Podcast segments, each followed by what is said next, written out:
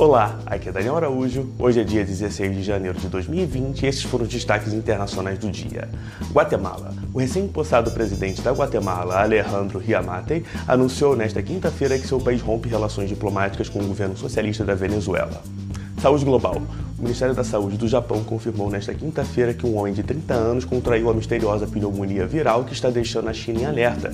Segundo o governo japonês, o paciente esteve no início de janeiro em Huanxi, cidade chinesa que é epicentro da doença que já matou uma pessoa. Migração. Os Estados Unidos estudam a possibilidade de enviar de volta ao México brasileiros que cruzaram irregularmente a fronteira para migrar ao território norte-americano. A avaliação ocorre como uma reação ao aumento do número de cidadãos do Brasil que chegam aos Estados Unidos pela fronteira com o México. Esse foi o Minuto das Relações Internacionais de hoje. Até amanhã.